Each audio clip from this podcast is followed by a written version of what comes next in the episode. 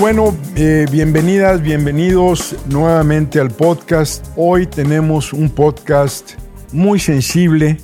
Vamos a hablar del abuso sexual infantil. Queremos decir que lo abordamos con mucho respeto, con mucha reverencia y con mucho interés de que estos temas que están usualmente tapados, escondidos, eh, se destapen y que la gente esté consciente de lo que está pasando, de lo que puede pasar. El cómplice más grande del abuso es la inocencia. Y tenemos, y particularmente me refiero a la inocencia de los adultos. Son temas que no se deben de esconder y por eso agradezco profundamente a Daniela y a Ali le digo Ali porque fue mi vecina. Este, les agradezco profundamente el que se hayan aventado a estar aquí conmigo. Eh, realmente apreciamos muchísimo eh, y decirles, Ali y yo fuimos vecinos de la infancia. Eh, acabo de tener el gusto de conocerte y te conocí por medio de una publicación en el periódico de hace poquito, donde abiertamente ustedes abordaban el tema del abuso sexual infantil. Eh, por eso fue que me atreví a invitarlas. Agradezco mucho su valentía. Sé que lo hacen para ayudar a otros y a otras. Y nuevamente les damos las gracias profundas, agradecidas y vamos a entrarle. Gracias a ti. Gracias. Y bueno, pues eh, este fenómeno es mundial. Eh, en México, particularmente, alguna data, el 90% de los casos de abuso sexual infantil son gente, entre comillas, de confianza. El 60% incluso son parientes o familia extendida. Esto complica muchísimo dilucidar la naturaleza de lo que está pasando. Es una relación asimétrica, no se vale. Hay una diferencia abismal entre un adulto y una criatura el niño o la niña, eh, el abuso sexual ocurre en ambos géneros, no tiene los recursos ni se le ha desarrollado su cerebro para defenderse, ni siquiera para saber lo que está pasando. Eh, es un tema complicado incluso de articular. En ocasiones, infelizmente, se da una complicidad abierta, a veces motivada por complejos o inseguridades de la familia, que, o incluso a veces por temas económicos, y esa es una parte también llena de tragedia, donde la complicidad de la gente que en teoría debe de proteger a las criaturas está mancomunada con este tipo de conducta. Eh, también eh, ocurre una complejidad adicional porque cuando finalmente hay un descubrimiento, el proceso de ocultamiento se activa. O sea, no basta todavía luchar en contra de esa eh, guerra asimétrica que el niño o la, niña establece, sino que aparte cuando finalmente se da el descubrimiento, también ocurre el ocultamiento. Entonces, nuevamente, eh, es un tema que le vamos a entrar con mucha delicadeza, pero tiene que hablarse de esto.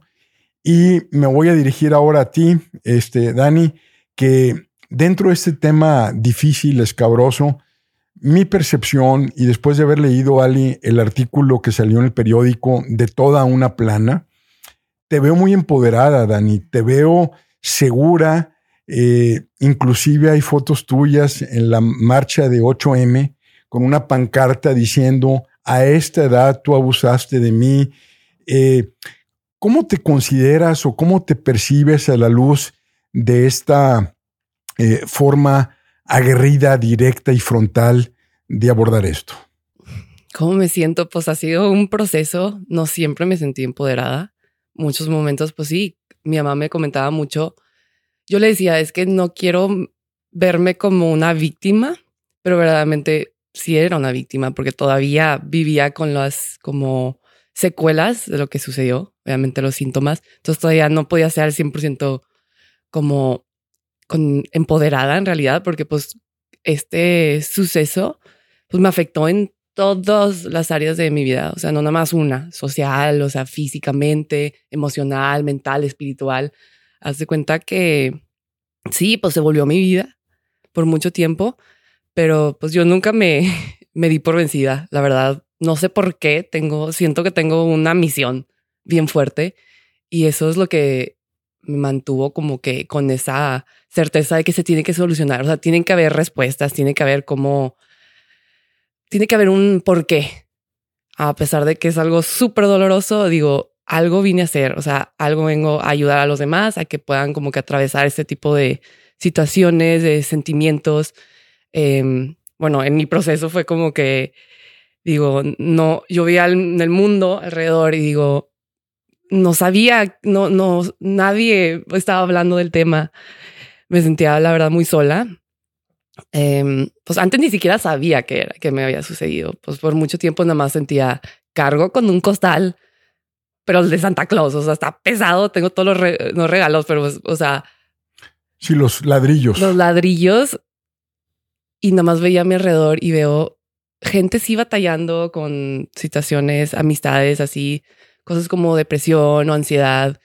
Y yo como que sí las veía, pero funcionales dentro de lo que cabe. O sea, sí, sí con esos temas, pero yo me sentía, o sea, no puedo ni hacerlo más sencillo. Levantarme me cuesta infinidades de energía. Em, socializar era muy difícil para mí. Em, pero regreso a la pregunta que me hiciste, que es de que cómo, cómo llegué al empoderamiento. Al empoderamiento. Y aparte, Dani, en mi opinión, yo ahorita quisiera que nos hablaras un poco de cómo pasó el proceso de descubrimiento, pero en ese empoderamiento veo a tu mano derecha a tu madre, a tu mamá. Eh, Ali, te veo muy empoderada también. uy, uy, uy. Este, y muy atrevidas también de estar sacando esto, ¿verdad? Eh, la verdad sí. Em, yo al principio, cuando hace más de dos años que empezaron a salir estas memorias, yo hubiera callado, soy honesta. Este, pero claro, le creí todo, todo, todo, pero en mi cabeza la culpa, este, mi ignorancia, este, y no lo pongo como un juicio de eres tonta, no, nada más no sabía. Simplemente, así de sencillo. No creía que pudiera sucederme. ¿Sí? Y eso yo creo que a, muchas a muchas personas les sucede. Y, y hablando de, luego que platiquemos de otro tema, sabía que si hacíamos algo, ella iba a enfrentarse a otras cosas más dolorosas. Entonces, bueno, pues vamos a, a, seguir con el proceso psicológico, emocional, para que logre ser una, una jovencita funcional. Hasta ahí porque no era funcional, no asomaba la nariz a la calle sin, sin mí. Entonces, este, quiero, cómo me fui empoderando cuando le empecé a ver a ella con ganas de seguir. Voy a ser honesta, mucho de mi proceso de salir y hacerme más fuerte y atravesar el miedo, porque el miedo aquí lo sigo teniendo, de hablar y de exponerme, pero no me va a detener, es ella. Este, a veces ella me dice, no, mamá, hazlo también por ti. Sí, también lo hago por ti, por mí, perdón. Pero ella ha sido mi inspiración. Eh, y, y ella necesita una compañera. Ya no soy un bastón.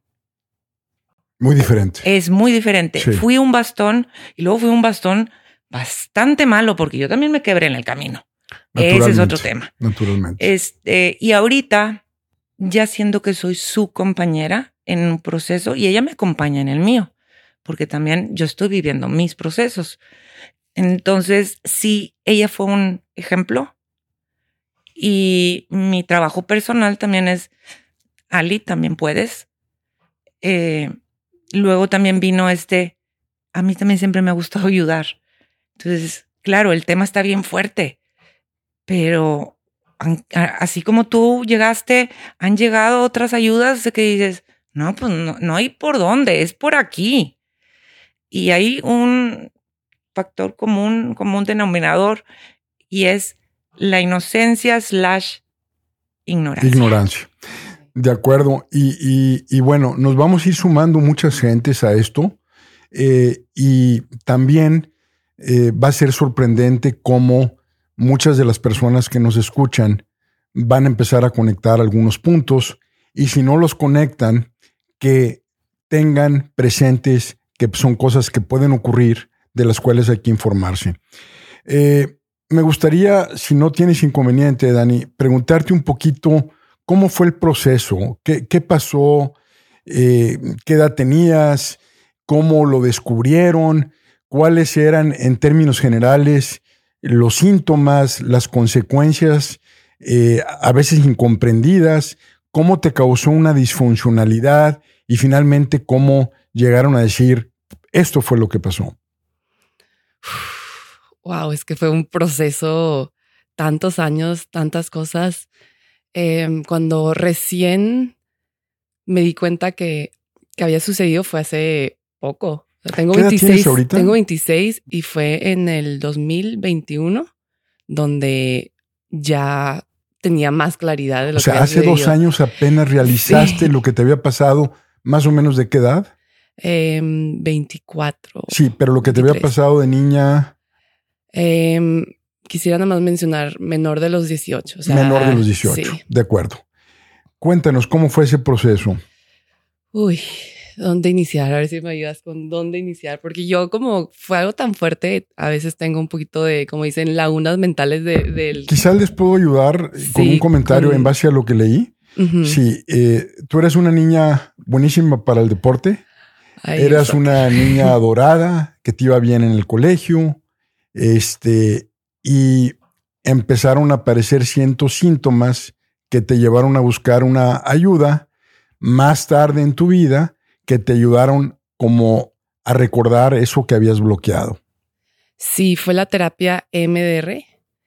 Es movimientos así como bilaterales con los ojos. Es lo que sucede cuando estamos dormidos, que se procesan emociones, todo el día anterior, imágenes, todo. Por eso cuando a veces nos dicen, eh, cuando quieres hacer una decisión, es de que mejor duerme y, piénsalo bien, o sea, duérmelo y el siguiente día te sientes distinto. Es como ese procesamiento. Y ese, esa técnica, pues digo, años yo de buscar terapias, claro, mm, me fui por yo no sabía gran cosa. Pero buscabas terapias porque te sentías mal, no porque lo relacionabas con el abuso. Em, yo sentía que algo me pasaba. o sea, siempre dije algo, algo traigo yo. No sabía, fue un descubrimiento también por mi cuenta, leyendo y leyendo. O sea, ¿qué me pasa? ¿Qué, qué, qué onda? Entonces. Básicamente era ansiedad, depresión. Eso es lo que me diagnosticaban más que nada. Pero pues yo no, me sentía como, no me resonaban esas, esos diagnósticos porque te digo, yo veía a otras personas en mi entorno que tenían eso, pero podían funcionar o medio que sí, con terapias tradicionales, pues sí salían adelante. Y yo pues años y años y años de terapia tradicional y no sentía un avance. Y pues no fue hasta hace poco que encontré, por eso mi énfasis en el cuerpo, porque ahí está todo.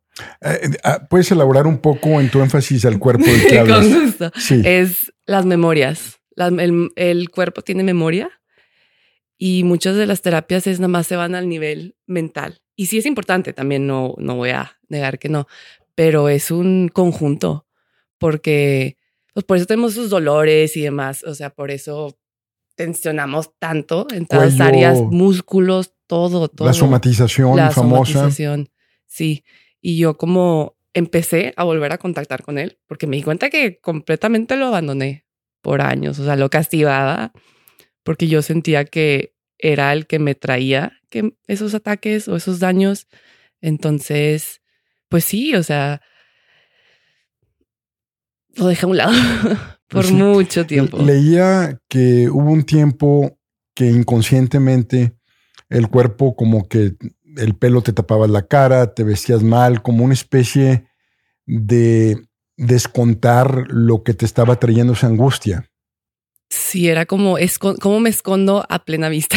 Porque pues tengo que ir a la escuela o tengo que ir a medio que aparentar. Inconscientemente esto no lo sabía, ¿verdad? Que tengo que aparentar normalidad porque yo sentía que no podían, nadie se podía enterar de lo que estaba sucediendo. Entonces dentro de tenía que, sentía que tenía que esconderme con mi cabello. No sé, mi mamá es la que dice que me lo pongo. Yo no te digo, no recuerdo completamente cómo me lo hacía, pero sí era como, digo, tampoco así, pero era como que, que no me vieran. O sea, siempre sentía esta sensación de la vergüenza. Uy, yo creo que es la emoción que más me, me ha paralizado. Vergüenza, culpa. Vergüenza y culpa. Pero mm. la vergüenza en pedir ayuda, en siquiera pues salir o, pero más que nada en pedir ayuda. Por eso, pues empatizo mucho con todas las víctimas porque a veces es muy difícil pedir ayuda porque es, es, se siente horrible, o sea, se siente como si eres el monstruo del universo y que, que no te vayan a ver porque no vayas a como sacarle los ojos de, o sea, yo sentía eso y luego tengo una imagen igual y se les envió de la representación de lo que yo me percibía a mí misma. Y ay, es, es una, es tan complejo, la verdad, esa combinación de... La, la vergüenza eh, es un factor que inhibe el que esto se destape, sin duda. Sí. Eh, el otro aspecto quizás es el control que ejerce el abusador. También. Porque es que imagínate, digo, me, lo imagino, es un adulto con una persona menor de edad, pues hay manipulación, hay seducción, hay premio castigo, hay afecto distancia, o sea, hay todas estas técnicas eh, asimétricas, eh, asimétricas, es decir, no estamos entre iguales, hay una desventaja tremenda, ¿no? Entonces, no sé si eh, parte de la vergüenza, la culpa y también ese control, amenazas. Abuso psicológico. Abuso psicológico. Que aunque nos estamos adentrando al tema del abuso sexual infantil, no se puede excluir el abuso psicológico, el abuso físico, porque muchas veces van de la mano sea, te tienen, te completamente distorsionan la realidad, que sientes, pues sí, te sientes en peligro. Yo sentía mucho eso. Más que el abuso en sí. Y obviamente, claro que fue algo muy fuerte, pero todavía la sensación de amenaza, de que te van a hacer daño o que te van a matar, o como un infante percibe eso, de estoy en riesgo, no sé si sobreviva, eso es lo que más me afectó a mí.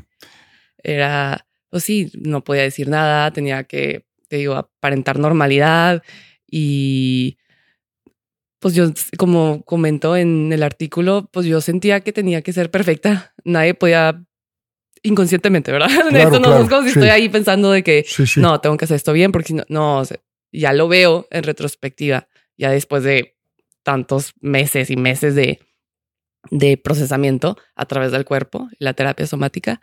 Pero sí, sí fue la amenaza que a, mis seres queridos o, a mí que me hiciera daño que no hubiera vuelto, no, que no hubiera como que vuelta atrás. O sea que no sé si quiero ir a los detalles de lo gráfico o mm, así. Como tú quieras. Pero, como te sientas cómoda. Igual aún no, pero sí el miedo de, que me haga daño físicamente o a seres queridos. Sí, es, una, es una amenaza. En ese proceso de, vamos a llamarle de descenso, eh, de que tú eh, eres una persona como todos, eh, nacemos, somos juguetones, somos niños, vamos creciendo, tenemos nuestras propias características y de repente empieza un descenso empieza un descenso que todo lo, hemos tenido en un grado, en otro. Obviamente no se compara con lo que estamos hablando, pero tú como mamá, Ali, alcanzaste a apreciar un poquito cómo ella iba descendiendo en esa cuestión. ¿Pudieras elaborar un poquito cuál era tu perspectiva de ella? Sí, este fue en secundaria. Em, primero de secundaria empezó a tener ciertos cambios de, de humor principalmente. Em, luego en segundo de secundaria físicamente fue donde me di cuenta en, el soccer de ser la número 10 que corría de lado a lado, metía goles, era este, la creativa del equipo. A duras penas daba pasos. Este, y eh, apoyaba al equipo de tres generaciones arriba y de pronto yo, ¿qué estará pasando? Hablé con el coach, este, inventamos razones, es que a lo mejor se siente intimidada por las más grandes y obviamente nos llenamos de excusas. Eh, ahí empecé a notar mucho eh, su rendimiento ya físico, se notaba que estaba agotada eternamente. Como una batalla interna. Sí, pero seguía con premios, honor roll, todo lo que tú quieras en el colegio, este, pero físicamente se estaba deteriorando. Y luego empezó este tema con el cabello y que empezó a tener un, empezó a somatizar eh, en su cuero cabelludo y ahí es donde vengo con la ignorancia. Y, y lo repito, no es con juicio, es simplemente no sabía y me fui a al salón de belleza, que le hicieron un tratamiento y en lugar de irme con un dermatólogo, a lo mejor de irme con una terapeuta, hice lo que en ese momento mi cabeza daba. Yo sé que hay mucha negación dentro de cada, cada persona. O uno no le espera, ¿verdad? claro, no, es, es, que no es tema. No estamos a la defensiva, pues. Es precisamente de eso se trata. Esto es lo que nos empodera. Ahorita regresando a lo que me decías, que no es, no era tema y sigue siendo poquito tema. Este, y queremos que sea mucho tema. Claro. Porque yo no quiero más Danielas en el mundo. Sí, entonces yo empecé a ver estas, estos síntomas y luego, literal, se escondía una mitad de la cara que después me dijo, años después, que ella en el espejo la veía como si estuviera derretida. Una deformidad de cierta parte. Y porque yo le expliqué cómo cuando regresó de la prepa y finalmente pudimos hablar de, del trastorno de la dismorfia y ella veía su cara, su, una mitad de su cara, así me lo dijo, como si estuviera derretida. No derretida, pero sí, como que... Deforme. Deforme, sí, como que... sí. Asimétrica. sí, Entonces, pero mucho. Mm. Eh, yo entonces notaba este problema, entonces ahí voy al salón de la belleza y un tratamiento y otro, y nada que se le quitaba, y luego empezó a esconderse, y luego otro, otro síntoma que también vi fue que estaba enojada conmigo. Voy a ponerlo entre comillas, porque también lo, lo malinterpreté como el está en la edad de la choca. Sí, adolescente. Claro, este, entonces yo dije, le caigo mal, punto. Es, se le va a pasar. Un clásico de, entonces empezaron estos síntomas que yo siempre le tenía una respuesta o le buscaba una solución fuera de lo del tema que realmente había. Que no lo traía ni en el radar. No, pero para nada. Este... Como mucha gente no lo trae en el radar y precisamente por eso es que sorprende de repente. Y lo llegué a pensar ya cuando estábamos en, en Austin, ya su último año de prepa que tuve que irme a vivir con ella, porque ya otro síntoma que ya de plano ya no pudo su cuerpo fue que la noche para ella era un alerta. Haz de cuenta que empezaba a anochecer y como relojito. cuenta que empezabas de cuenta que le habías dado no sé cuántos shots de express eh, Red Bull juntos, pero empezaba una alerta que llegó a voltearse completamente el horario. El horario.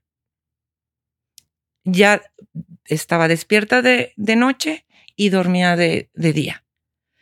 Y yo cuando estuve ese último año en, en, con ella en Austin, eh, me acuerdo que le decía, pero ¿qué te, ¿qué te da miedo la noche? Y eso sí me partió el corazón. Me dice, mamá, es que me da miedo que si yo me duermo, algo me pase. Ah. O que te pase algo. O que me despierte y estés muerta. Adiós. Entonces, es, este, pero todavía con esa información, ni por aquí. Sí. Sí, yo no sé qué película habrá visto de monstruos o de asesinatos. En el radar no estaba. Ay, gracias. gracias.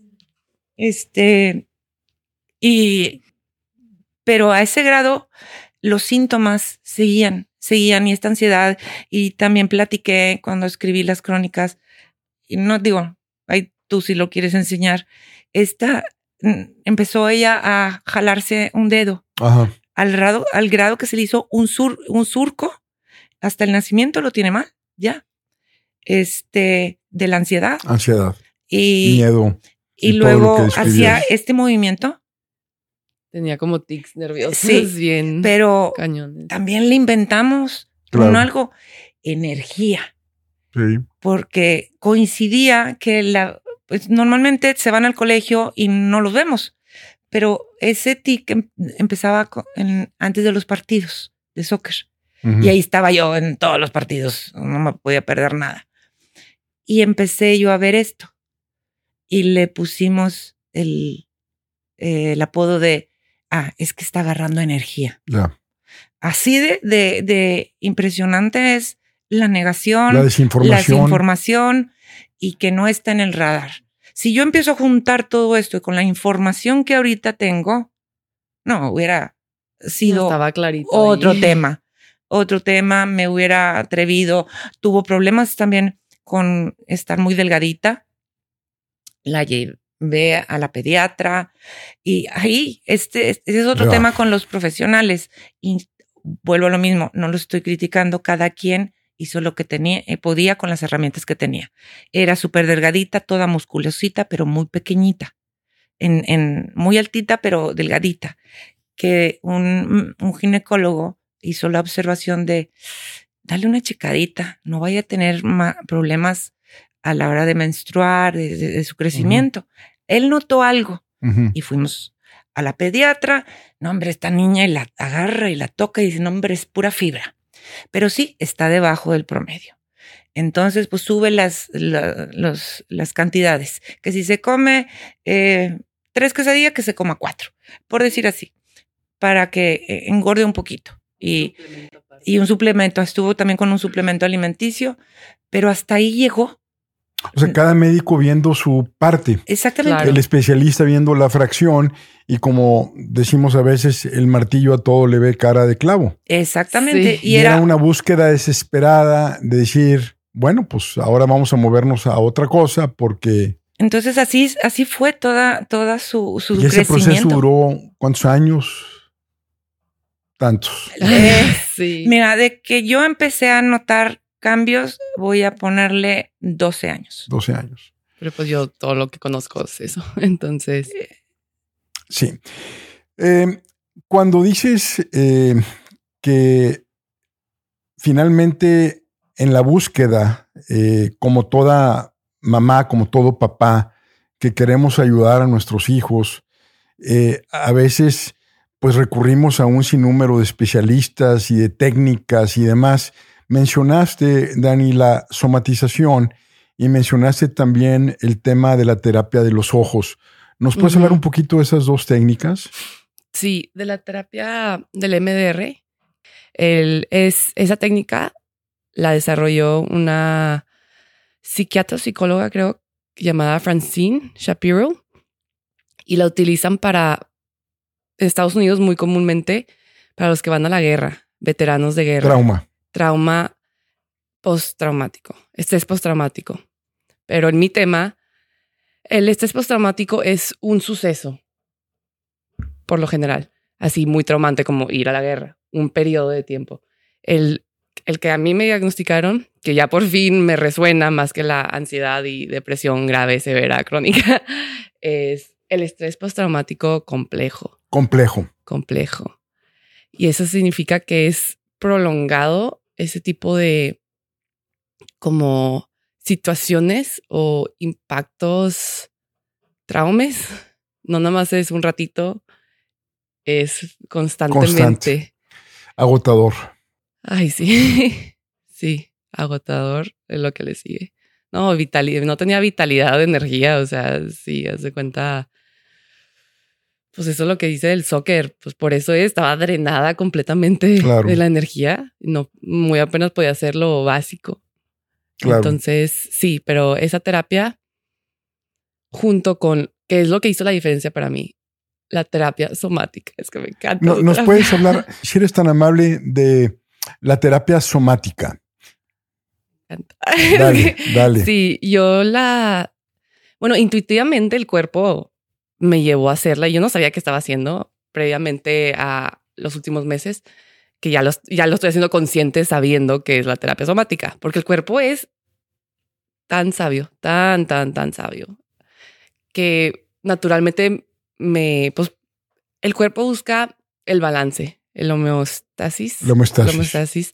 Entonces es cuestión de quitarle todos los obstáculos y barreras para que haga lo que mejor sabe hacer, que es buscar el bienestar integral. Em, pero pues sí, o sea, e- inicié con volver a incorporarme en mi cuerpo, movimientos desde, no sé si, no creo que conozcan, pero es- se le llama el animal flow, que son movimientos primarios, que son instintivos como se mueven los animales, nosotros tamo- también somos parte de ese. Pues 98% del ADN es de chimpancés. exacto. Entonces hay que volver a descubrir nuestra sabiduría ancestral ¿De acuerdo? de cómo, desde cómo nos. Me voy a sentar así ahorita tantito. Sí. No sé si pueda. Sí, es claro. una postura que le llaman el deep squat. Ay, Ah, me ¿sí? voy a mover. Sí, pero Como sí. van al baño los orientales. Ah, Sí, pues y así. por eso no tienen hemorroides ellos, by the way. Exacto.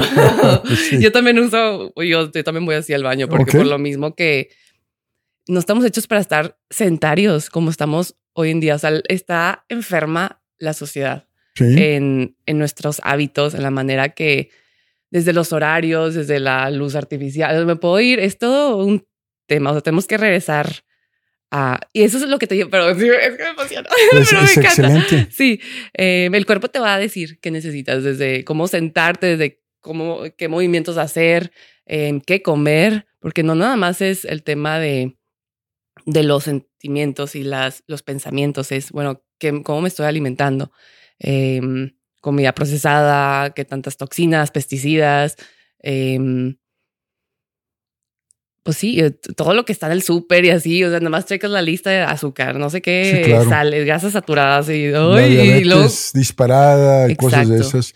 Entonces, esa terapia te ayudó a reconectarte con el cuerpo, aceptarte. Eh, el tema de la vergüenza de tu cuerpo. Uy, sí. ¿Quieres hablar un poco más de la vergüenza que dices que era la emoción? sentar. Así Sí. todo el podcast. Ah, Como tú quieras, ponte cómoda. No, El tema con- de la vergüenza que dijiste que era la peor parte. Uy, fue lo más difícil de accesar. Cuando estuve, el cuerpo me llevó a escribir mucho lo que sentía en esos, em, en esos momentos. Y sí podía con más facilidad escribir las sensaciones y sentimientos de miedo. Pues tengo miedo, que es, o sea, escribiéndolo, ¿verdad? Y dibujándolo de cierto punto también. Porque a veces no hay palabras para describirlo, de palabras, verdad. Nada más claro. puros colores así. Y luego igual les enseño las, Las, ilustraciones, sí. Y luego, pero pues sí, regresando a lo que me preguntaste, se despierta el erotismo. Cuando- o sea, cuando está ocurriendo eh, eh, el, el abuso, naturalmente que se despierta también esa parte. Claro. Y se despierta en un momento que no debe ser. No estamos preparados. La mente de un infante no tiene la capacidad para procesar eso, para entender, pero también se crea una especie de adicción. Em, Que lo complica doblemente. Uy, sí.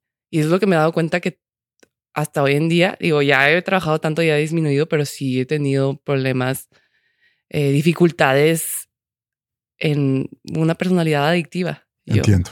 a, o sea, gracias a Dios nunca entré a como drogas o cosas así, pero mi droga era el celular, la distracción, porque no quería sentir mi, mi adicción a la comida, a, lo dulce, porque pues te sientes tan mal y tan como, pues sensaciones demasiado incómodas, demasiado fuertes y desde que cómo te sedas, cómo te sedas, déjame me como eh, las galletitas de chocolate. uh, yo decía, si me dan un- una de estas de galletas así, me lo voy a acabar. no tengo control. A cierta hora no tengo control. Y pero, o sea, fuera de eso siempre intentaba de comer sano porque sabía que iba a llegar esa hora donde no tenía control y iba a comer lo que fuera para no sentir. O sea, la, psique de un menor de edad eh, que está siendo abusado en la complejidad del control psicológico, el abuso psicológico, las amenazas, la vergüenza, combinado con momentos placenteros porque el cuerpo responde, lo hace sumamente complejo, sumamente difícil y, creo que es una eh, emoción, eh, es una eh, reacción psíquica que inclusive los adultos no podríamos manejar. ¿Cómo lo maneja un niño? Y ahí está la desventaja y está la injusticia. Claro, claro, 100%. Eh, yo creo que no lo sabe manejar, nomás lo que, las herramientas que tiene ese momento, que, que en mi caso fue completamente olvidarlo. Olvidarlo, reprimirlo. Lo que se conoce en psicología como la represión, el bloqueo absoluto, se protege la mente y a la hora de enfrentar ciertos acercamientos del, del evento, empieza y se activa la negación. Sin embargo, ustedes rompieron con eso. Aquí están, están haciendo equipo. Yo me quiero unir a su equipo y creo que mucha gente se quiere unir a su equipo. Eh, no sé si les parezca movernos al tema de, bueno, eh, por fin apareció eh, la situación, por fin más o menos se entendió, encontraron los caminos eh, y ahora movernos al lado de qué hacer, cómo manejarlo, cómo sortearlo, cómo salir de esto, cómo empoderarse, qué, qué puede hacer la gente. ¿Quieren hablar un poquito de eso?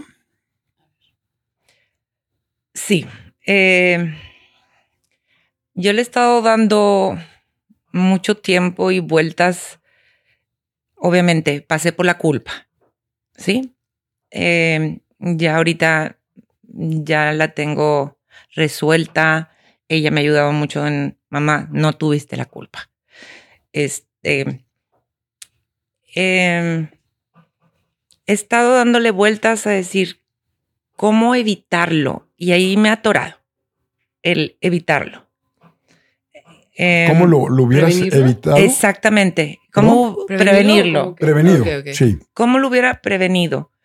Em, y me, atoro, me atoro en, porque me preguntan ahorita, eh, ¿cómo lo resuelvo?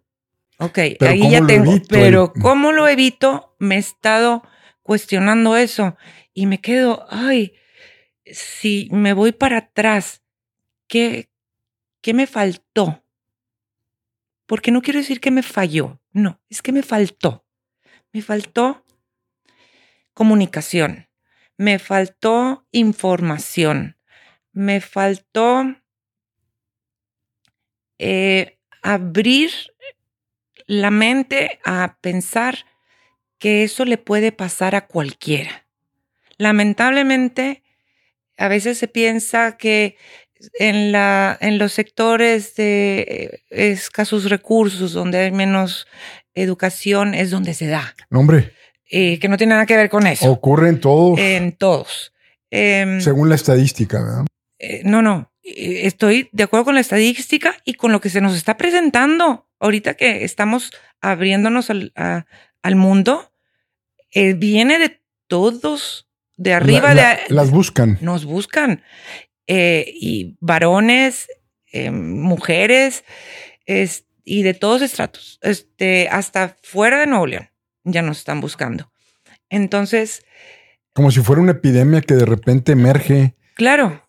Entonces, este, me, me quedo, sí, sí creo que nuestro pensamiento de tabú de que esto no me va a suceder a mí, nos congela porque no lo tenemos, como platicábamos hace rato, no lo tenemos en el radar. No, lo consideras como una posibilidad. No es opción. Sí.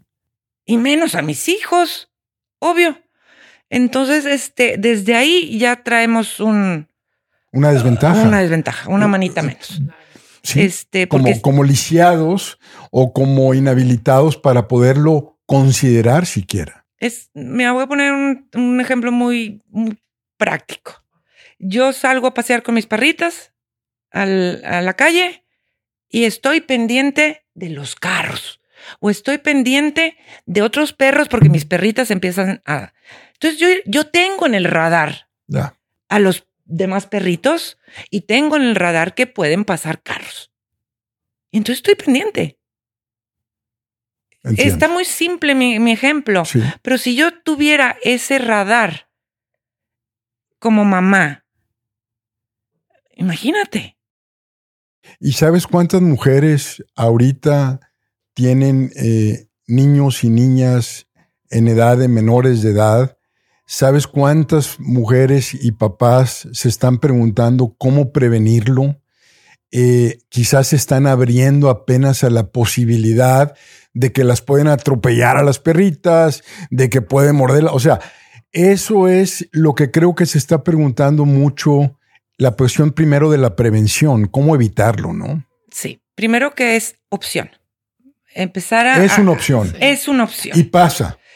Y, Más de lo que y no, nos, y no nos gusta, no nos gusta, pero es una opción, pasa y la probabilidad es altísima de que te pase. Estamos hablando ya arriba de los del 60%. Sí. Es altísimo. Y bueno, no me y, quiero. y eso es de lo que se sabe, ¿no? Porque la mayoría de los casos están ocultos y se morirán ocultos. Mira, Y México es de los primeros países con más casos. Según ahorita una de las estadísticas. estadísticas que hemos Eh, ahorita me, me está pasando que me están llegando personas a, a contarme sus experiencias, a pedirme ayuda. Y curioso, la mayoría dicen, a mí me pasó, yo no quiero hablar del tema, pero quiero ayudar. Uy, Está fuertísimo. es durísimo. Entonces, y- hablando de las estadísticas, entonces, ¿cu- ¿cuándo va a ser la estadística real? ¿Cuándo? Entonces, y así me dicen, nomás que no estoy lista para hablar o no estoy listo para hablar. Qué duro, Está bien fuerte. qué duro. Entonces, entre eh, prevenir, me voy a regresar al prevenir, Sí. que ha sido mi coco. Encuentro esto de cómo hacer que el- la sociedad lo vea como una posibilidad. La otra es O quizás como una factibilidad, ¿verdad? Sí. una factibilidad, tienes razón. La otra es, es informarnos, preguntar y ponerle, eh, voy a poner el ejemplo ahora que estaba escribiendo, que yo tardé en poder decir la frase abuso sexual infantil meses. Le decía el elefante blanco en la sala. mm, Sí, entonces también aprender a llamar las cosas por su nombre. de acuerdo. Suena horrible. Sí, Sí, pero luego se empieza a sentir más real. sí, Incomoda, sí, se incomoda, porque va en contra de todas tus creencias. Ese es otro tema, las creencias. sí. Entonces, primero es también informarnos, no sacarle la vuelta al tema, leer, consultar, platicar con nuestros hijos a, a su nivel. Yo no soy este especialista ni nada y lo platicábamos hace rato. No le vas a hablar igual a un niño de tres años que de cinco, que de siete, que de doce, que de quince, que de dieciocho. Pero sí hay manera. De hablarles a los hijos para también abrirles la posibilidad Claro. con un lenguaje apropiado. Porque es, era, bueno, yo lo recuerdo, es, eh, no dejes que te toquen allá abajo. Tus partes, No, todas tus partes ya me fui súper explícita. ya, Yo llegaba hasta allá abajo. ahí abajo. Imagínate, ¿qué es allá abajo? Sí, Eh, no, muy limitada mi información. Y como yo, yo siento que hay muchas personas.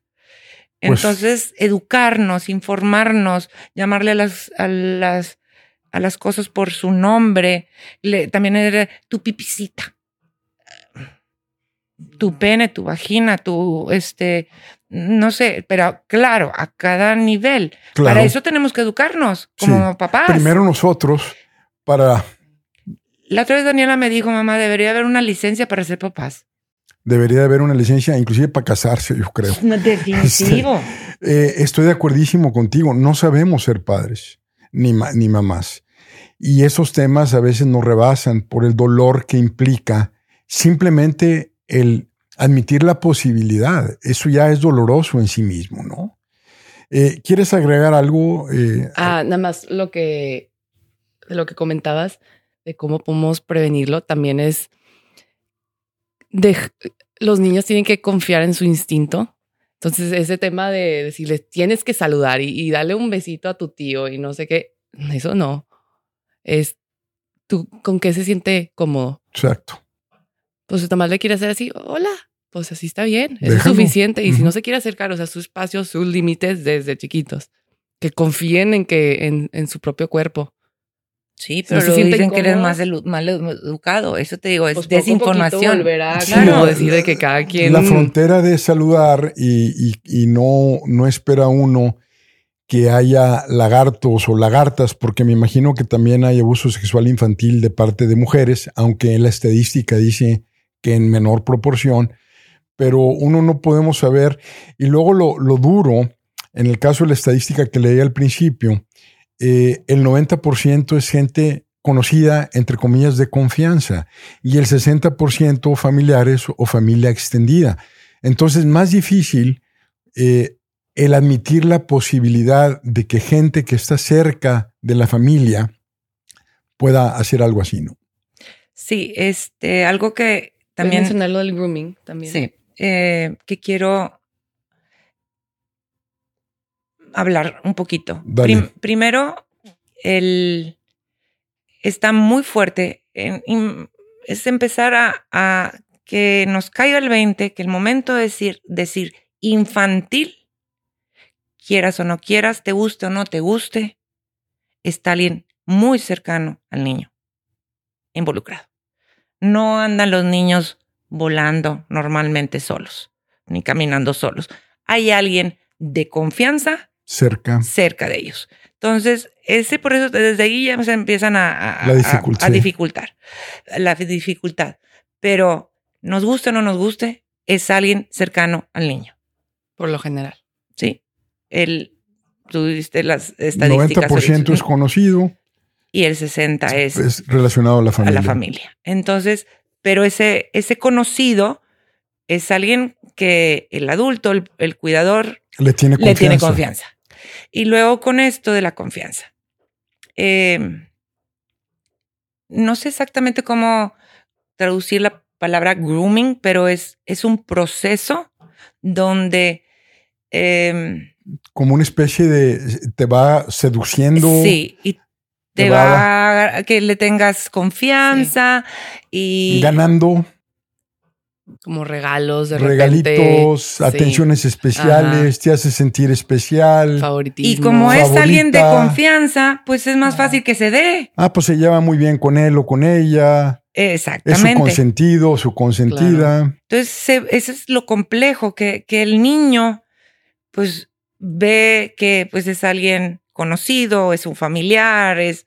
Entonces, está el choque ahí entre. Difícil. Busquen grooming en, castellano. Quiero ver cómo se dice grooming. Lo he buscado, pero eh, no viene como palabra, sino como un proceso. Un proceso. Sí, de seducción, de, de irlo como, un, como una costura. O Tejiendo como, ¿verdad? Tejiendo la conexión. Em, eh, hay también conductas muy típicas que me ha tocado ahorita en personas que se nos acercan. El sentar a un niño en, la, en, el regazo eh, y pues y te dan un dulce y luego te hacen el piojito y la siguiente visita es el regazo, el dulce y el piojito más acá y al rato ya estamos hablando de cosas mucho más, este... Sí. Eh, más fuertes. Y también otro tema, que he experimentado, eh, ahora que ya me atrevo a hablar del tema del, abuso sexual infantil, es el límite. Eh, me he topado con que creen que el abuso sexual infantil tiene que ver con penetración. Con coito específicamente. Exactamente. Y, y yo, no, va más allá, o sea, es te toquen un dedo, una uña que tú no quieras, que venga desde una intención de dañar o de una satisfacción del adulto, de una perversidad del adulto. Es, eh, eso me, a veces me, me quiero jalar los pelos, pero entiendo que no todos llevan el proceso que yo he, he vivido para aprender todo esto. Pero de que la, la, suposición de que si no hubo coito, ah, entonces no hubo abuso. Exactamente. Pero como decías al principio, empieza desde el abuso psicológico, eh, desde la tormenta, la amenaza y la dificultad de lidiar con el premio y el castigo simultáneamente. Exactamente. Entonces está, está bien complejo este, este tema.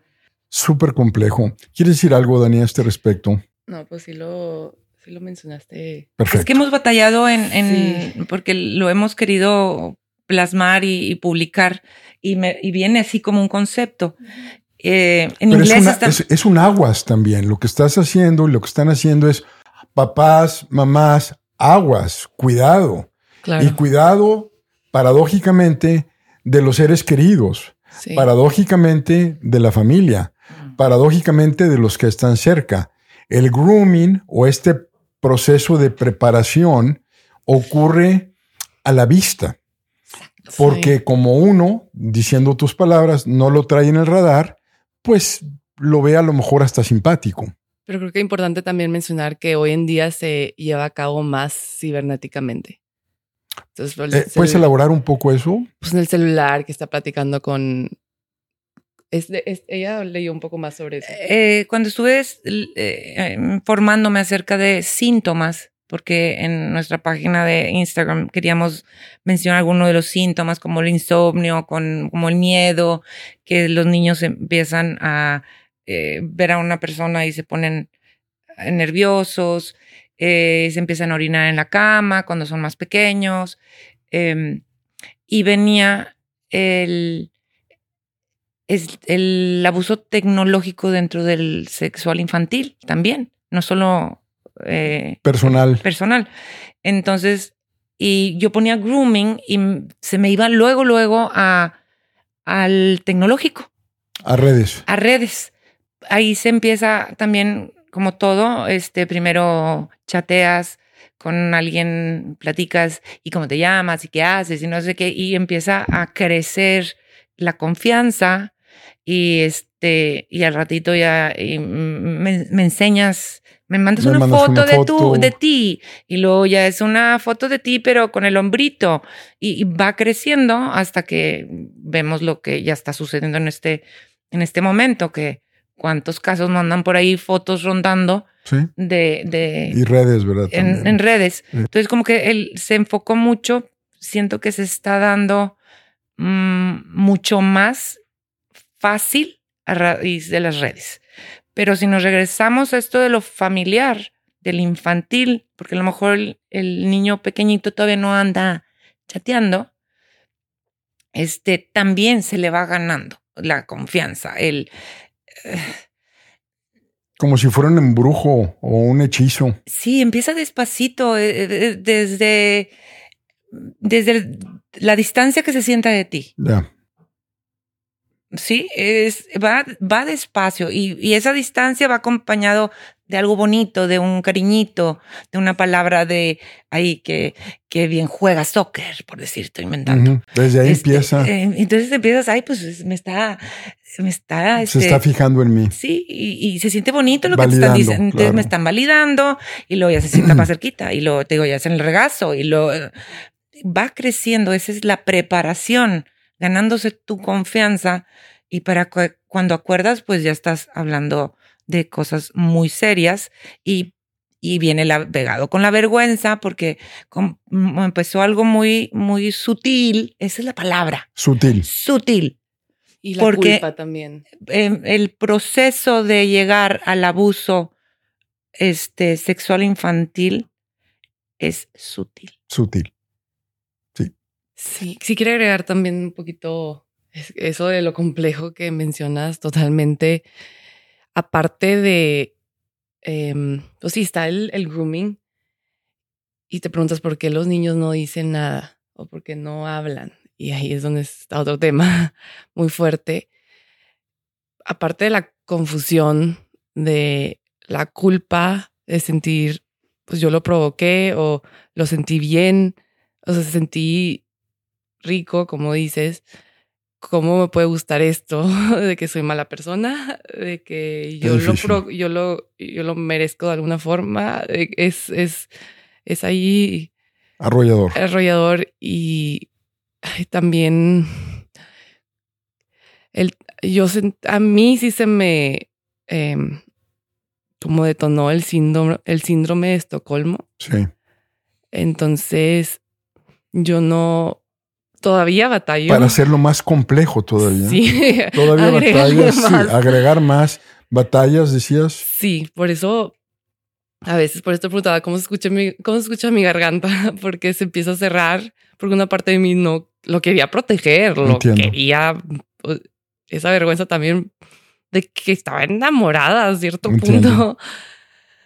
me cuesta cómo decirlo, pero pues sí, y, ese, o sea, tampoco, yo tampoco quería decir nada a cierto punto. Entonces es como ese conflicto que ahora aparte lo quiero, aparte no quiero que se detenga. Por donde, lo veas, por donde lo veas, Dani. Y la verdad, ya que lo narras, esa complejidad tan absoluta, pues eh, gracias a Dios estás aquí estás sana, estás con tu mamá, estás con tu familia, estás fuera, pero esto fuera me refiero abierta, pero qué duro, ¿verdad?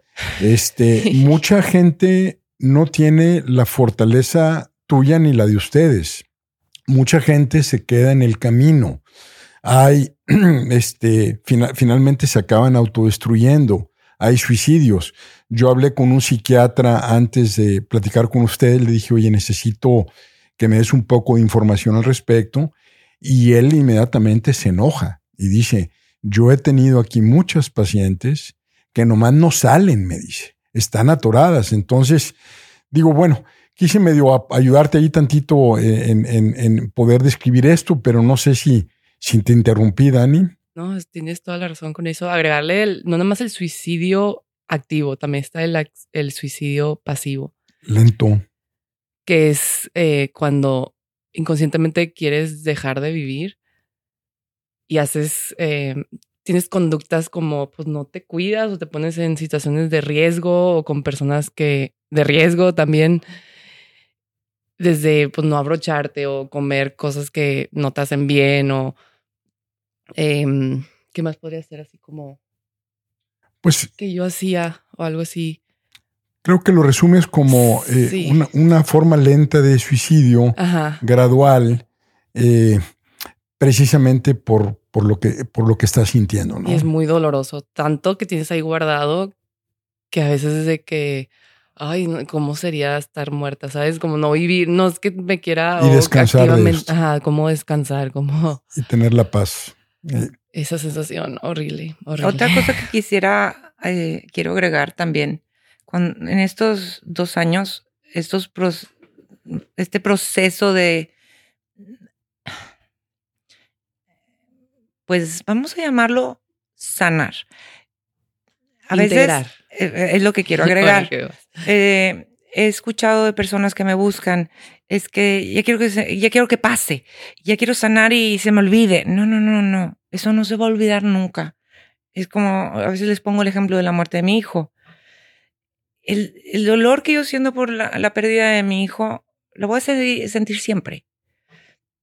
Pero yo ya integré la muerte de mi hijo. Es parte de nosotras. Se murió su hermano, se murió mi hijo hace un año y medio. Este, y sí, sí duele, a veces ando de malas y lloro y todo lo que tú quieras. Pero me regreso al tema. Esto de que se va a eliminar. No, no, no se va a eliminar. Es aprender a vivir con la experiencia que, del abuso que se tuvo. Entonces, también es desde ahí convencerlos o, o que vean la posibilidad de que se puede vivir integrando lo sucedido, perdonándonos todas estas cosas que ella cuenta, de que si le gustaba, que si se enamoró, que si lo, todo, lo, y yo perdonándome como mamá, que no me di cuenta y que tuve la culpa y tantos años y no, vi, no vivió su, su adolescencia y bueno, entonces, este, y su infancia, es perdonándonos, Exacto. integrando, sucedió y de ahí, este, empoderándonos. Empoderarse. Es de estos procesos que creemos que, que se van a eliminar y, y- no, es incorporarlo, integrarlo es la palabra que se usa. Eh, porque nos boicoteamos. Sí. Y Y, voy en a esa poner, resistencia, sí, voy a poner un ejemplo muy, muy claro que nos pasó. En su época de que estaba enojada conmigo ya, ya cuando recordó, ya estoy hablando del 2021, yo agarré mi papel de culpable. Y yo nada más agachaba la cabecita. Literal. qué duro, Ali. ¿Sí? Qué duro. Y me merezco esto. Ay, Mm, Ella sufrió y, y no, yo no, no estaba ayudando en nada. Yo me, No. me agarré, me puse mi capa de víctima y no cooperé. Y ella, eh, ¿y por qué no te das cuenta? Y,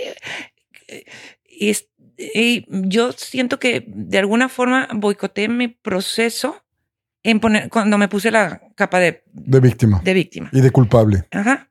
Eh, sí, al, al ser yo culpable, me puse curiosamente como víctima también. Entonces, Como víctima del, de reclamo de parte de ella. exactamente, Sí. este, Y yo pobrecita también de sentí mí. un rechazo Sí, también. y el Yo rechazo. estuve muy sola con todo, En- la verdad. Y en el caso de ella, por decir, eh, encontró ella un nicho donde se siente a gusto, que es con en Pico Norte, con los escaladores en, en piedra. Ok. Y finalmente, y eso estoy hablando de este año, Ujú. 2023. Ujú. Mamá, voy a ir a Pico Norte. Ok, A escalar. a escalar. Sí. Y para cuando acordé ya está, y se cambiaba, y se y ponía un chongo, y se quitaba el chongo, y se ponía un zapato, y se cambiaba el otro, y se ponía un legging, se quitaba el legging, la, la veía, ay, me pegué, meditando en el piso, y luego otra vez subía y bajaba. Para no hacerte el cuento largo, terminó yendo. Su cuerpo, de alguna forma, inconscientemente para mí es un boicot. Claro, Sí. es una reacción al miedo que tiene de salir pero ese es finalmente la dejó en casa otra vez. A relacionarme. Entonces, como- Es sí, no, no, no, no, no podía salir a relacionarse, a socializar, a- y así le pasó varias veces hasta que dejó de ir. Porque era un y te- ter- terminó, es- en esa ocasión terminó en el suelo, en un ataque de pánico. Sí, sí, sí, sí. Yo nada más quería mencionar sobre eso que sí, todos los síntomas y demás, pero más que nada hay remedio. Hay remedio. Mira, ahí me quiero, fíjate lo que Y no acabo de apuntar. Sí se puede. sí. Yo lo que estoy viendo, mi opinión como observador, empatizando con, con ustedes y solidarizándome al 100% eh, y, y, y demás, es un proceso muy difícil, sumamente complejo, eh, de la chingada, diría yo, para ser más expresivo mexicanamente hablando. Y sin embargo, aquí están. Y sin embargo, eh, eh, al pasar de la vergüenza, la culpa, la confusión, la victimez, de repente rechazan el rol de víctimas, de repente integran lo que ocurrió como parte de su narrativa personal y dicen de aquí para adelante. Vamos a hablar en ese espíritu, Dani. De aquí para adelante. Eh, sí se puede. ¿Qué nos quieres decir? Ah, Claro que se puede. Es un trabajal y tienes que tener, tienes que comprometerte a que vas tú primero y no nada más es, es una transformación completamente, es una deconstruirte. Desconstruirte primero. Eso es lo que es. O sea, no es, no se trata de cambiar y demás, es volver a ser lo que en realidad eres. ¿Y cómo llegas a eso? Es, es un músculo, el, la autoconfianza, es volver a preguntarle al cuerpo, a tu intuición, ¿qué necesito ahora? ¿Qué necesito ahora? Y te va a llevar a lo que no. A mí me llevó desde la acupuntura, me llevó a, a unos tanques de flotación de, em, de sal, Epsom salt, y son un chorro de cosas, no nada más te puedo decir una, pero lo que sí te podría decir es el cuerpo. El cuerpo te va a decir y es como todo, curioso, como todo me llamaba la atención, todo lo que estoy haciendo ahorita me llamaba, me llamaba mucho la atención desde antes, nada más no sabía cómo abordarlo, no sabía cómo llegarle, cómo hacerlo y me di cuenta que el cuerpo es como el mapa, es el guía, es el mejor psicólogo que tienes, es el mejor terapeuta. interesante. mismo. Yo lo que, sientes. Sí, tu intuición, tu, la sabiduría del cuerpo sabe cómo regresar. Te digo, nada más es quitarle las, las, las como trabas y deja hacer lo que ha hecho por cientos de años. ¿Sabes? Y, y sí, empezar a escuchar y, y cada vez que sentimos algo, en vez de, de sacarle la vuelta y, a ver, déjame comer, o bueno, a veces es necesario como para regularte. Sí. Pero es escuchar esa parte, es esa emoción. ¿Por qué me siento enojada ahorita? ¿Qué me quiere decir?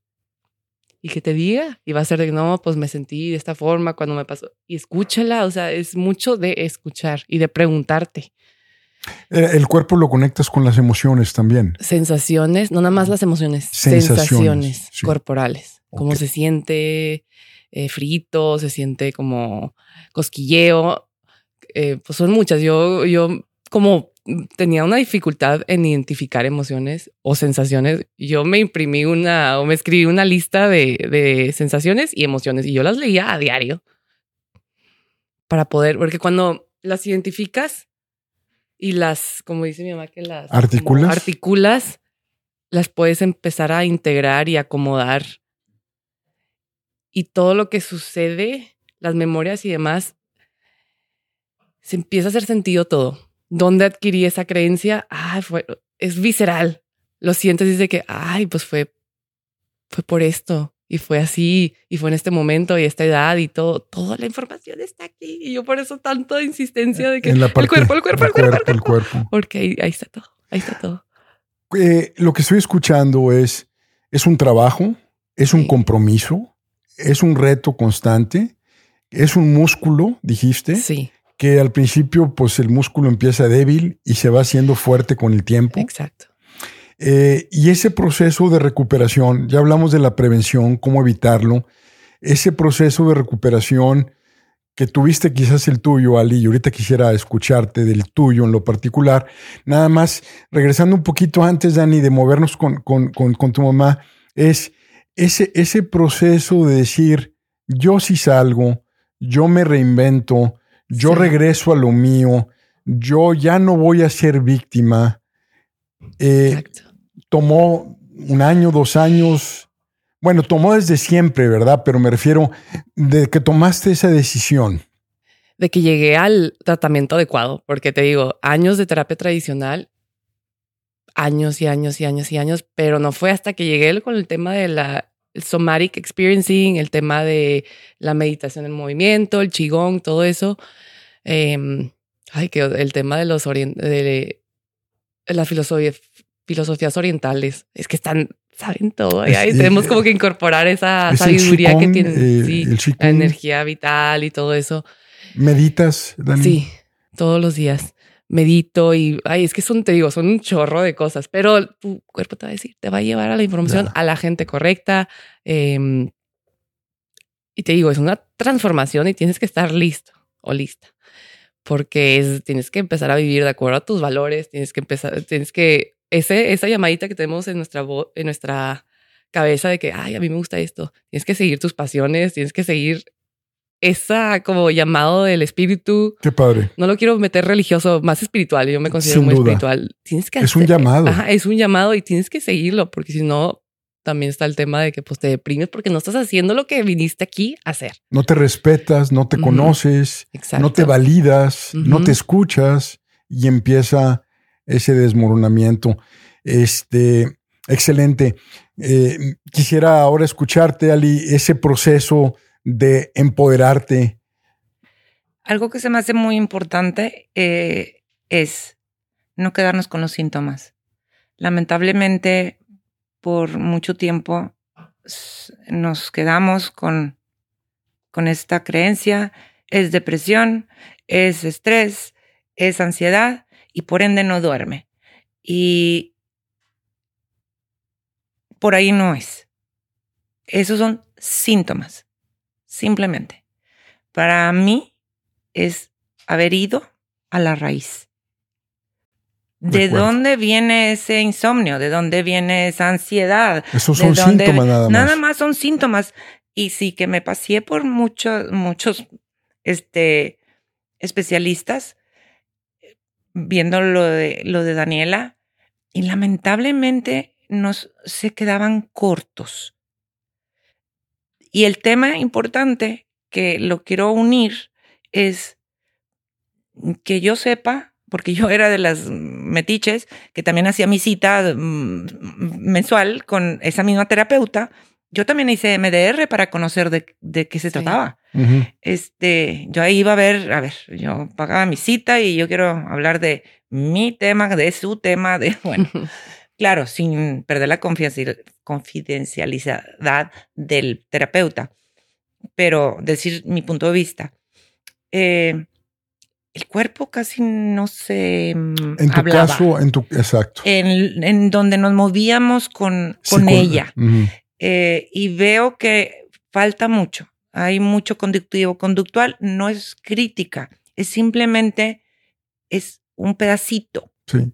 Sí, no todo es el síntoma, no todo es cambiar la conducta, es no. ¿Qué hay atrás? La raíz, ¿de dónde viene? Y ya, Claro. 24 años, a los 24 años de mi hija, se supo de dónde venía todo esto que Todo. resumo, o sea, de lo poquito que me pude dar cuenta. Entonces, sí se puede. El cuerpo va a decir muchas cosas. En el, eh, hay, habrá casos en que no sepamos entenderlo, porque el idioma está medio, a lo mejor, Sí. no verbal Sí. y buscar un acompañamiento. Yo no voy a decir ver con un psiquiatra, ver con un psicólogo, ver con un, un chamán o con... No, no, no. Eh, tú, si no sabes, pide ayuda. Pero a veces no, no sabemos leer lo que, o entender lo que el cuerpo nos está diciendo.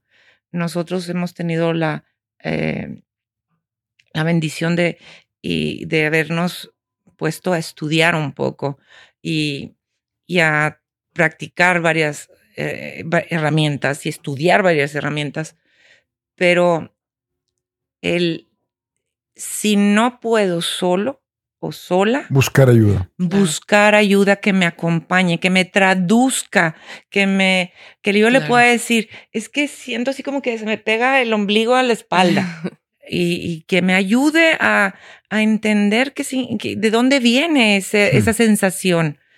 Este, porque a lo mejor yo tampoco quiero ir a ese espacio. O me resisto. Sí, esa exacto. resistencia, no quiero ir a ese espacio, como yo dije al principio.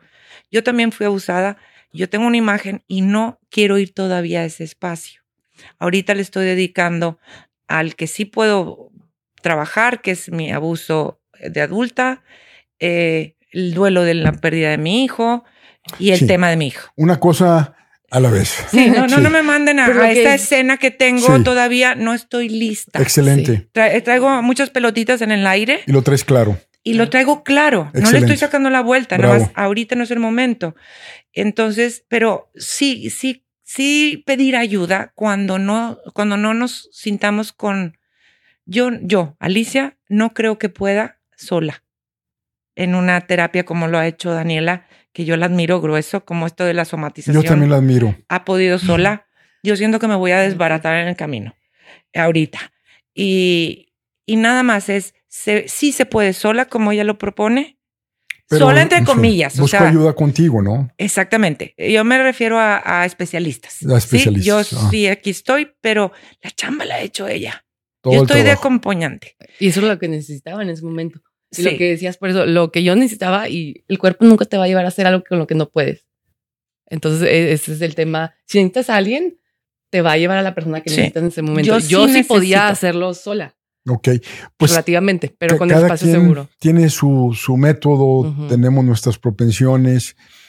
Y sí se puede. Eh, Sí se volvemos a lo mismo. Sí se puede, dependiendo lo que cada cuerpo, cada mente, cada alma, Sí. cada corazón necesite. Cada Sí se puede. Y no estamos solos. Es nada más quitar todo esto que ya hemos hablado ahorita un buen rato, estas creencias, estos tabús, estas- Integrarlo. integrar eh, el trauma, el integrar la vergüenza, eh, integrar la culpa, aceptarla y, y, para adelante y, y, empezar a educarnos de cómo prevenir y si ya sucedió, pues bueno, cómo trabajarlo, cómo abordarlo de frente con todas sus letras, con nombre y apellido, ¿sí? Excelente. Como es. Este, y luego ya veremos si ya estamos bien. Que yo sí quisiera tocar era lo que te platicaba hace rato del tema legal, que ese es otro ah, tema. Muy bien. Eh, ¿Quieres entrar al tema legal? Porque sí. eh, también ya en la parte de qué hacer, dices tú, bueno, pues finalmente es un delito. Eh, está tipificado como delito. Te escucho. Eh, sí, es un delito. Yo también ya lo he buscado en la ley y, y todos los tipos de abuso. No es nada más el abuso sexual infantil, desde el abuso tecnológico, el abuso financiero, este, físico, todos esos son delitos de cárcel. Ya lo busqué la ley. Pero lamentablemente, para hacer un proceso, el proceso, y vamos a pensar en un niño, es muy doloroso. Eso ya lo hablamos con abogados también, porque nos asesoramos de que si denunciábamos y luego ahí viene también, es que fue hace tantos años, no hay pruebas y cómo su palabra contra la mía y bla, bla, bla. Todo eso se vuelve también otro tema complejo. No me van a creer, pues como... Como ¿sí? más trauma todavía. Más, más ¿no? trauma. Revivir. No sé, y yo no quiero aquí decir exactamente los pasos, nada más quiero decir con lo que nos hemos topado. Yo sí creo que hay que denunciar no sé en qué momento se deba de procesar. Eh, ¿A qué me refiero? Eh, sí, denunciar. A donde se tenga que ir a denunciar por parte del Estado o de la federación en su lugar correspondiente. Pero el ir a hacer el, el, hacer el proceso, ¿qué se hace? Van, yo viví un proceso de otro tipo eh, legal y a los dos años me, me, me, me, quebré, ya de plano dije, no, esto ya no, yo ya no puedo repetir y repetir y repetir la historia una y otra vez y que me cambien de fiscal cada seis meses. Tuve cuatro fiscales en dos años. Seguro. Y volver a empezar. Y no sé qué.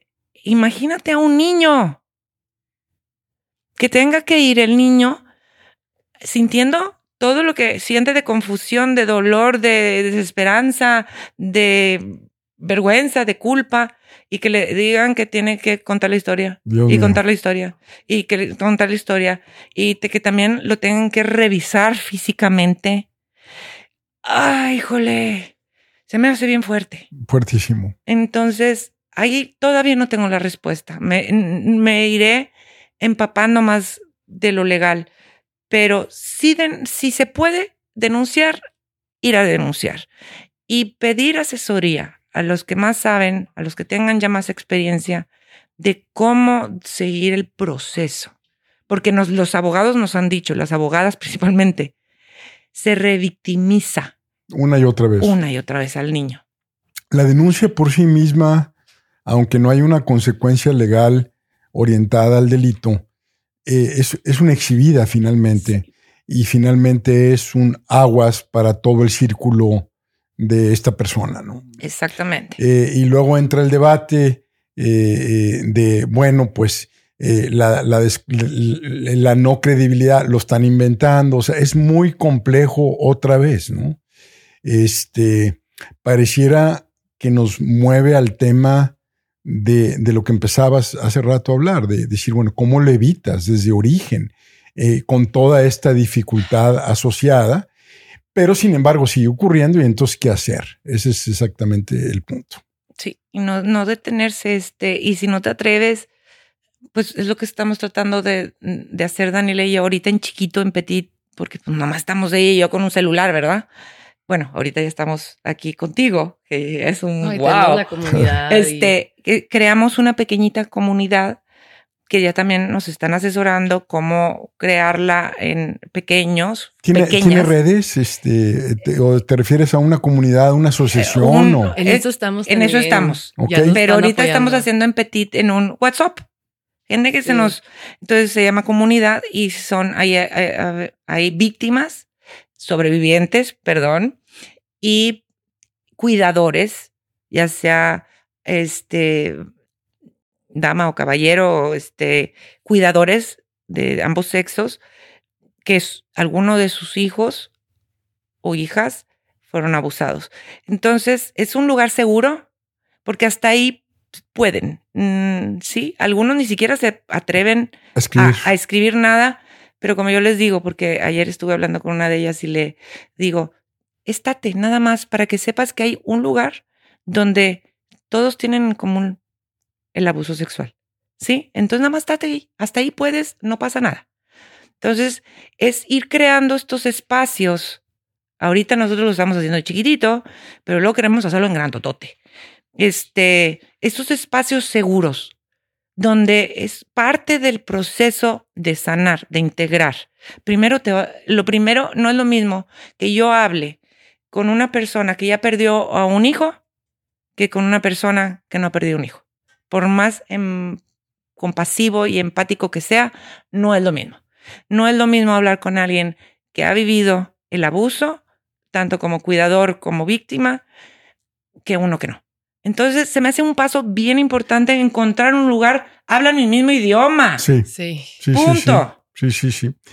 Pues si, si en algo les podemos ayudar en el momento que ustedes quieran para difundir eh, cualquier cosa, cuenten 100% con nuestro apoyo. Yo estoy seguro que va a haber mucha gente que se va a ir sumando. Yo tengo ya nada más tres preguntas más. Eh, tengo curiosidad respecto, una vez de vencer todos esos retos, primero tú, y luego la mamá, y luego la interacción. ¿Qué pasa cuando por fin se animan dentro de la familia? O sea, seguramente también ese es otro tema, ¿no? Eh, lo voy a decir tal cual yo lo veo. Y puede existir la posibilidad que no nos crean. Así como yo como mamá pude tener la opción de creerle a mi hija o no creerle. Yo decidí creerle. Si en, en la familia, la cercana, la extendida, hasta en los conocidos, hasta en las amistades, en la sociedad, va a haber quien crea y quien no crea. Y eso nos tenemos que topar. Y a veces va a doler, porque el no creer puede llegar desde un lugar cercano. Y O que te juzguen, o te reprueben, todo este... o se avergüencen. Exactamente. Eh, todavía está muy, muy latente el que dirán. Esta creencia de yo soy lo que me dicen que soy. Eh, esta aprobación. Eso es lo que hay, eh, sin ponerle juicio. Y en este tema en especial es un algo que da vergüenza, algo que a veces es que mm, se puede eh, sentir alguien aludido, eh, proyectado, no sé. Sí, sí se puede llegar a, a una a complicar a dentro complicar de la dentro de la familia. familia que haya una negación, que haya un rechazo, que seas, te, te sientas eh, que eres la vergüenza de la familia, eh, que de hecho eh, puede haber hasta el comentario de que estás loca, que lo estás inventando. Mm, Eh, y sí es doloroso, pero no nos va a detener. Esto va más allá de la espalda que se pudiera recibir. Hay más ah, manos estrechándonos que espaldas que nos está, se puedan presentar. de acuerdo. Eh, eh, pareciera que eh, es otra forma de abuso, nuevamente, ¿verdad? Y, y lejos de uno esperar el apoyo de la familia, de la gente que nos quiere, lejos de esperarlo, resulta que también se van a la posición de persecutores y nuevamente se- se nos quiere poner en la posición de, de todo lo que me acabas de mencionar. Pues pero sí se puede. volvemos al sí se puede, a pesar sí, de sí. sí se puede, porque vemos quiénes vamos a estrechar la mano. Sí, pues Claro. yo se las estrecho, este, se las estrecha a muchísima gente, toda la gente aquí presente. eh, y, y quisiera como cierre, gracias Ali, quisiera como cierre, Dani, hay muchas eh, mujeres y hombres que están escuchando esto o que conocen a alguien que han pasado por situaciones similares o que están pasando por situaciones similares.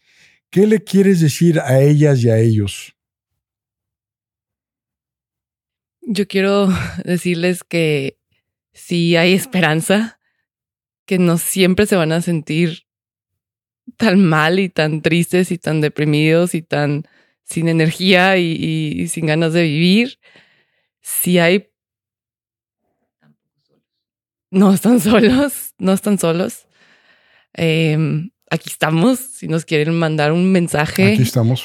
en nuestras redes Silencio de las Voces, en Sí, Instagram, el- eh, en- está en, en Instagram. Instagram, Se llama Facebook. El silencio de las voces. Ahorita ya lo cambiamos a nomás Silencio de las Voces. Silencio de las voces en Instagram, en Facebook. Silencio guion de guion las voces. Em, En Facebook está como silencio de las voces. Estamos creciendo porque Bueno, está- sí. hemos recibido Sí. ayuda de, de- de Y- alguien de la web. Y les vamos a Sí, ayudar nosotros también en gracias. lo que podamos. se agradece mucho, de verdad, porque esto es una es una problemática que va más allá de nada más nosotros dos. Es, es, es de nivel sociedad, comunidad. Tenemos que todos poner de nuestra parte nuestro granito de arena para poder. eh, Yo sí, yo sí quiero que se elimine esta problemática. O sea, esa es mi misión de vida. Entonces, pues todos tenemos que poner no nada más. eh, Entonces, Como- además de un sí se puede, eh, de que no siempre se van a sentir mal, también está el tema de pedir ayuda. Sí, sí está el tema de pedir ayuda. Em, es que te diría de que pídanla, pero es que la ver- vergüenza es muy fuerte. Entonces simplemente saber que sí se puede. Es- yo creo que es re- reenfocar que sí se puede. Si hay esperanza, sí hay, nada más es el protocolo adecuado, Sí, y correcto. aquí- sí, y como ejemplo estás tú, ¿verdad? Sí, Es- eres un ejemplo de que sí se puede y aquí estamos. Y no solamente estamos, sino que también están públicamente. claro. Y no nada más es, o sea, no se trata la vida nada más de existir, es de disfrutar, es de, de, ¿cuál es la palabra? Es que hay un dicho que dicen de que no nada más existir, es como Vivir realmente. vivir. Ajá. Sí. Y sí se puede y, y no se trata nada más de estar así. Eh, Mediocremente. Ajá, en tu vida es, es volver a gozar, volver a enamorarte de la vida y sí se puede. Sí se puede. Ya, O sea, no estar en modo supervivencia, supervivencia. sino Eh, estar en modo abrazando a la vida. Sí, Sí. se ha normalizado mucho. Eso nada más quiero Dale, tocarlo. dale. Se ha normalizado. Eso es lo que siento y lo que he vivido. Yo también he estado tantos años en modo supervivencia que ya se vuelve una normal. Mientras funciones, mientras puedas ir al trabajo, mientras puedas ir al colegio, mientras que tengas novio o novia, mientras Hagas dinero. este haga- Échale ganas, este, Sí. ahí le lleva. No, no, no, no, no, eso no es vivir. Eh, se ha normalizado, ahorita nos han tocado tantas personas que están tan desgastadas por sobrevivir y yo me incluyo. He tenido momentos donde estuve a punto de tirar la toalla. Em, no, no, no, no lo hagamos normal. De acuerdo. Claro. No es una normal, es sentirnos en modo supervivencia. No Y- es normal. Y mediocre. Hay- en, en inglés suena muy bien el don't die till you're dead. Exacto. No te mueras hasta que te mueres. Exacto. ¿Verdad?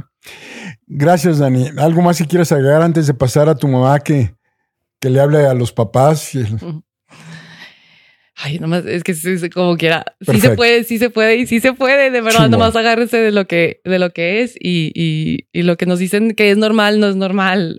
Hay mucho más en el mundo que lo que nos venden de la normalidad. La normalidad está enferma. Tenemos que salirnos de ahí y ver el potencial humano, porque normalmente nos, no sé, el, el, em, lo que dicen de que, bueno, que es una persona normal, que son los síntomas normales. No estamos aquí para hacer, como tú dices, no sé si me encanta la palabra mediocre, pero así como que tenemos tantas, tanto por hacer, tantas, em, tantas cosas que hay, no sé, Excelente.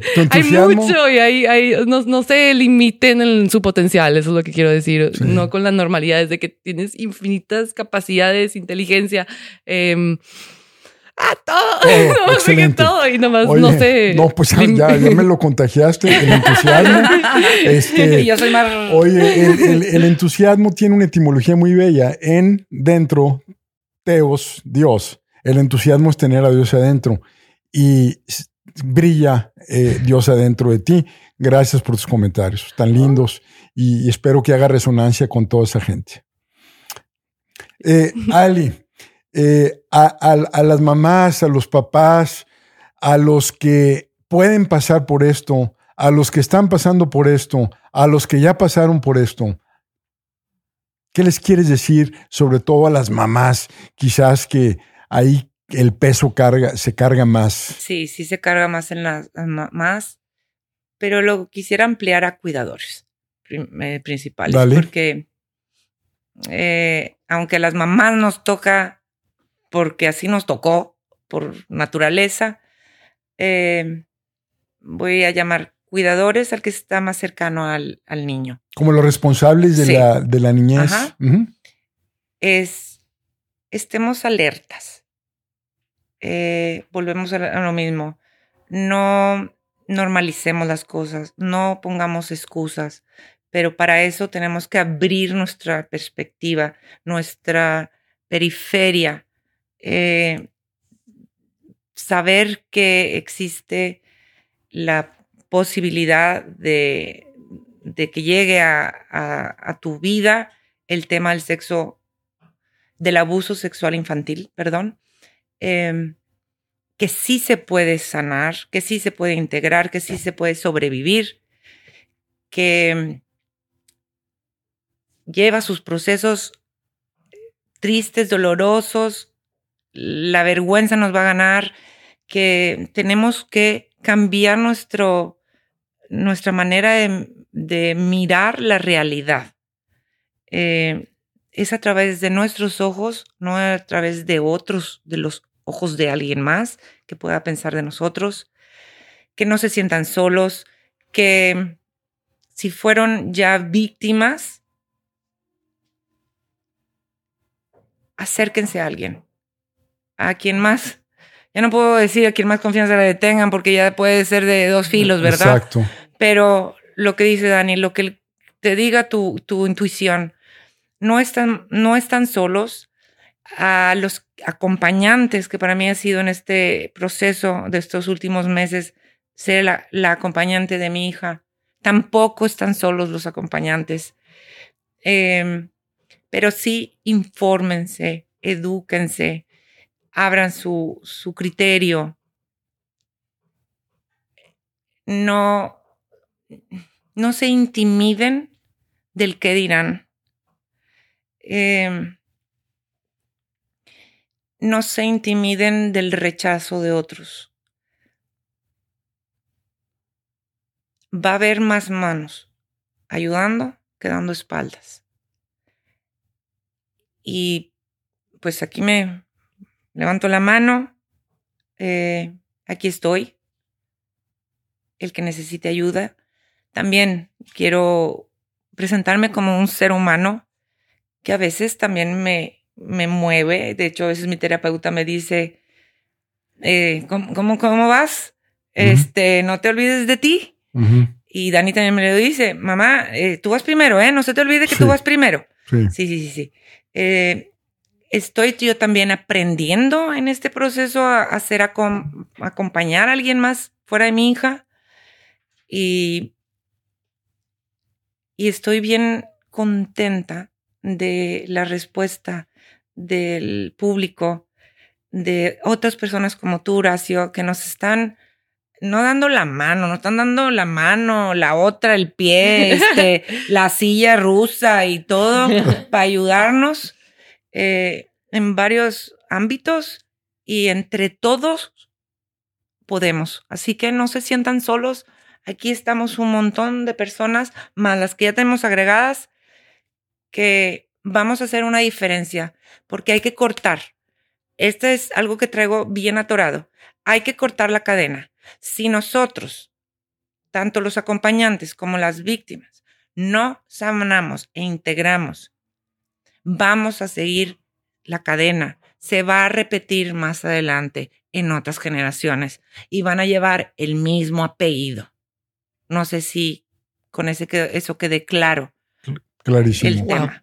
Clarísimo, normalmente yo hago un cierre, lo acabas de hacer de manera magnífica. Nada más agradecerles de corazón, Dani, Ali, eh, su generosidad para compartir eso a tanta gente, su generosidad de abrirnos los ojos y los corazones, su generosidad y su valentía de poner estas cosas en la mesa, que no se oculten, que no se entierren por la salud del individuo que ha padecido. Eh, es decir, no podremos olvidarnos de que hay un ser humano ahí que está batallando y que tenemos que ayudar. Mil gracias nuevamente, que Dios les bendiga. Gracias por escucharnos. Hasta la próxima. Gracias. Gracias.